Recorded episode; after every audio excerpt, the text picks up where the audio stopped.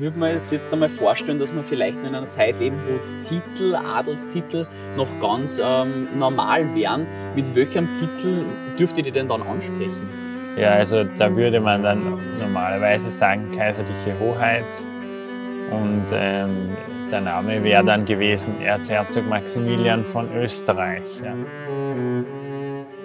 Sagen wir mal, ich würde aus der Reihe fallen und irgendwas anstellen, dann gäbe es da Überwachung. Also da müsste ich damit rechnen, dass ich dann irgendwie quasi vom Sicherheits-, vom heutigen Verfassungsschutz quasi ähm, irgendwie überwacht werde. Ja.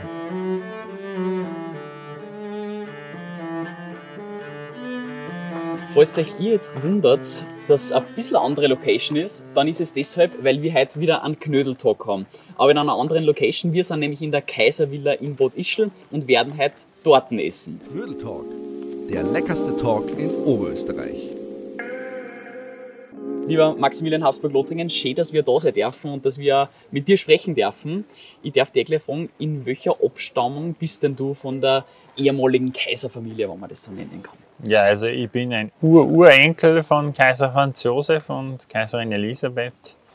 Ähm, da gibt es eine Tochter dazu, die hieß Marie Valerie, hat dann einen toskanischen Habsburger geheiratet und von dem, diesen beiden stamme ich ab. Äh, gehöre also zur toskanischen Linie der Habsburger.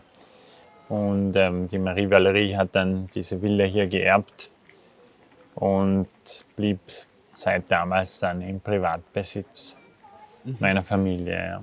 Das heißt, ein Familienbesitz mit wunderschönem äh, Anwesen, das auch dazu gehört. Wie fühlt sich denn das an, wenn man da wohnt, wo andere Urlaub machen?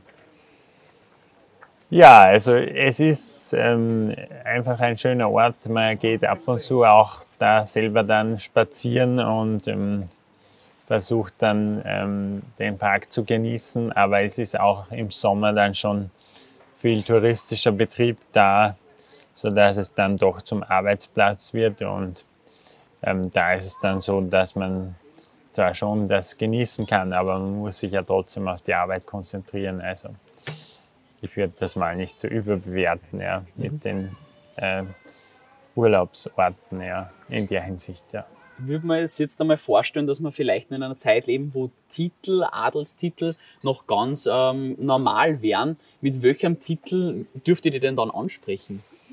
Ja, dann wäre es Erzherzog, also dieser alte habsburgische Adelstitel. Ähm, genau, ja. Das heißt, Erzherzog Maximilian Habsburg Lothringen wäre dann der Titel oder wie, ähm, wie, wie, würde man mit dir jetzt ähm, quasi kommunizieren? Ja, also da würde man dann normalerweise sagen Kaiserliche Hoheit. Und ähm, der Name wäre dann gewesen Erzherzog Maximilian von Österreich. Ja. Mhm. Wird man mit dem Titel heute nur irgendwann konfrontiert? Ja, also durchaus ähm, gibt viele Bekannte oder äh, Freunde der Familie, die uns noch so titulieren. Also hm, das hängt immer davon ab, gerade in Deutschland sind ja die Adelstitel mhm. noch gelebte Praxis und die wollen einem dann auch, wie es heißt, korrekt dann ansprechen. Und ähm, so gesehen fällt dann auch dieser Name oder dieser Titel, mhm. gehört da dazu. Ja. Für mich ist es schon, also als Kind, dann war ich mal äh, bei so einer ähm, TV-Veranstaltung zufällig dazugekommen. Ähm, und da hieß es dann eben Kaiserliche Hoheit. Ich musste trotzdem Bier trinken. Aber, okay. aber äh, das war dann für mich auch ein bisschen ein Novum, also sozusagen, weil ich noch in jugendlicherem Alter in Bad Ischl war ich das nicht so gewohnt gewesen. Oder hätte ich hätte es das halt nicht gegeben, dass jemand jetzt extra sagt, kaiserliche Hoheit in dem CV, da gehört das dann irgendwie zur Identität dazu und dann Zum ist es halt so, ja, mhm. ja. Sehr gut. Wir sind bei unserem Knödeltalk oder Tortentalk, wie man jetzt vielleicht nennen sollte. Ja. Ähm, ist es auch immer üblich, dass wir die Torten auch während dem Gespräch ähm, essen, dass wir uns äh, das quasi genießen oder genießen lassen, dass wir da ähm, auch die Möglichkeit haben zu speisen, anders zu einem anderen Interview. Das heißt, gern auch jederzeit ähm, da zugreifen. Ja. Wie fühlt sich denn das jetzt an? In den Medien ist das noch immer ein ganz ein großes Thema. Ähm, die Kaiserfamilie, wie fühlt sich denn das jetzt an, wenn man wirklich weiß, das ist ähm, die Vergangenheit eigentlich von meiner Familie oder das ist der Familienstamm? Wie ist das für dich? Ja, also es ist für mich in der Schule war es ein bisschen ungewöhnlich, weil man da auch viel mit Kritik konfrontiert wurde. Aber ich zum Beispiel, es schaut man jetzt gern, weil es gibt da diesen neuen Kanal OF3 und da gibt es sehr viel Dokumentationen, Erbe Österreich. Und ähm, das ist schon eine gewisse, ja, also ein großes Interesse, will ich mal sagen, dafür das Thema für die eigene Familiengeschichte. Und ähm, ja, ich will nicht sagen, man fühlt sich jetzt prominent, aber doch irgendwie so ein bisschen, ähm, dass das eben dann anerkannt wird, diese Geschichte, und dass das auch äh, auf Interesse stößt, das ist schon ein Gefühl, dass irgendwie ein gewisses, ja, ein gewisses Bewusstsein schafft, dass man halt irgendwie mhm. noch immer interessant ist, mhm. sage ich jetzt mal. Du sprichst schon davon, Personen, die in der Öffentlichkeit stehen, ja. ähm, werden manchmal konfrontiert mit dem, äh, wo sie sind oder wo sie herkommen. So ist es auch wahrscheinlich bei der Familie Habsburg. Ist es manchmal so, dass man dann auf die Vergangenheit reduziert wird, auf das, äh, was die, mit der Familie quasi in der Vergangenheit ähm, verbunden wird? Ist, nimmst du das auch manchmal so wahr? Ja, also als Kind gab es da schon Momente, wo man dann irgendwie konfrontiert wurde mit, mit geschichtlichen Themen und weiß ich, die Konservativität der Habsburger oder dass dem zu lange absolut regiert worden wäre. Mhm. Ähm, und das, ich meine, reduziert ist jetzt ein starkes Wort, aber es ist natürlich für mich dann immer ein bisschen schwierig, da jetzt ähm, das irgendwie noch adäquat äh, zu ja, dem zu entgegnen, weil ähm, da war man auch noch sehr jung und ähm, es ist halt auch so, dass man natürlich als jetzt bei mir 1984 geborener dann auch nicht wirklich mehr kompetent jetzt zu Äußerungen machen kann zu mhm. Sachen, die vor 300 Jahren passiert sind. Ja, also kann da höchstens meine geschichtliche Einschätzung geben, aber mehr auch nicht. Ja. Mhm. Wenn man auf die aktuelle Zeit schaut und vielleicht da nach Wien, wo der Tourismus lebt, und ja. äh, da ist es ja dann so, dass viele Museen sind, touristische Aktivitäten. Warst du eigentlich selbst schon mal in einem Museum der Habsburger? Ja klar, also ich war in Schönbrunn in der Hofburg und ähm, dann noch so zum Beispiel der Wagenburg in Schönbrunn, also kleinere Sachen. Und man begegnet ja immer wieder der Familiengeschichte also, und will natürlich auch diese wichtigen Orte mal gesehen haben. Ja. Wenn man jetzt ähm, auch bei den ganzen Anwesen äh, sieht, äh, zum Beispiel Kaiserin Elisabeth, äh, die Sissi-Filme sind weltbekannt und darum kommen auch viele Touristen nach Österreich. Ähm, ist das jetzt trotzdem in der Familie irgendwo so, dass man sagt, die glauben jetzt alle Sissi zu kennen, aber wirklich dann es gar nicht weil bei uns in der Familie spricht sich das schon herum, wie war sie, wie war sie damals wirklich, wie identifizieren uns wir als Familie ähm, mit unserer Vorfahrin? Ja, also ähm, gerade wenn Sie jetzt Sissi ansprechen, ist halt das Bild sehr Marischka geprägt, also von den Ernst Marischka Sissi-Filmen von den dreien. Und da weiß man oder weiß auch jeder, glaube ich, dass das irgendwie romantisiert ist. Mhm. Mm, was schon ein bisschen ist, weil sie so fragen, ist halt, dass ja manchmal gibt es auch Leute, die sich sehr eingelesen haben und dann schon sehr viel wissen, das merkt man auch. Aber dass sie sozusagen dann wirklich die letzte Wahrheit herausfinden, das ähm, da sind wir dann schon mit einem gewissen Vorbehalt unterwegs.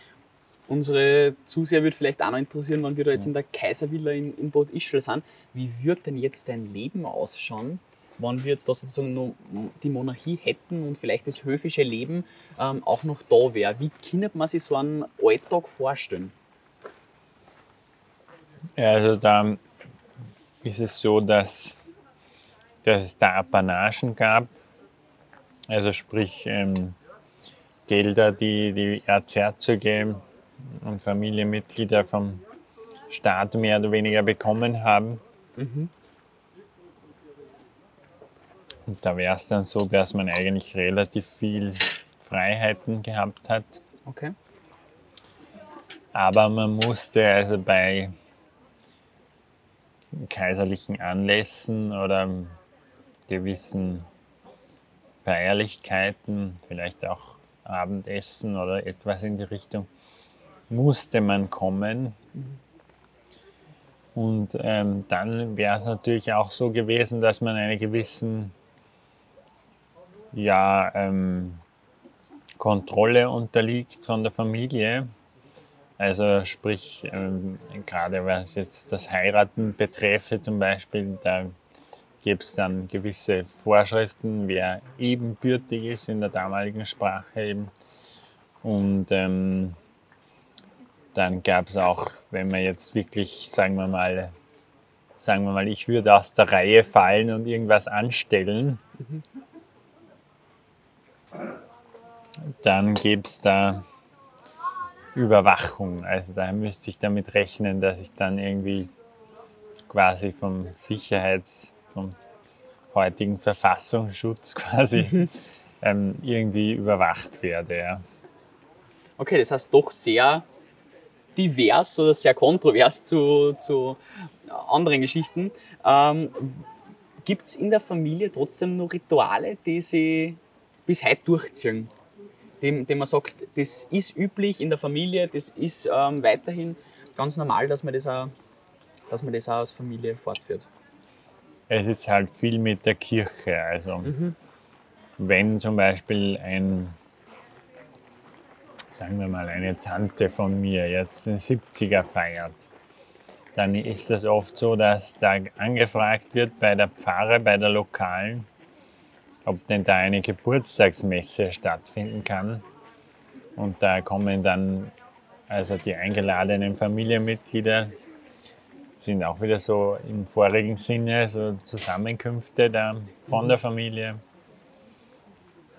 Und da wird dann eine Messe gelesen. Also das ist eigentlich das äh, Merkmal, so was die Familie noch pflegt, irgendwie diese Verbundenheit zur katholischen. Kirche. Und umgekehrt wird das dann auch irgendwie positiv wahrgenommen und meistens wird da dann was äh, organisiert oder, oder gibt es da halt gewisse Bereitschaft, mhm. sowas zu machen. Ja.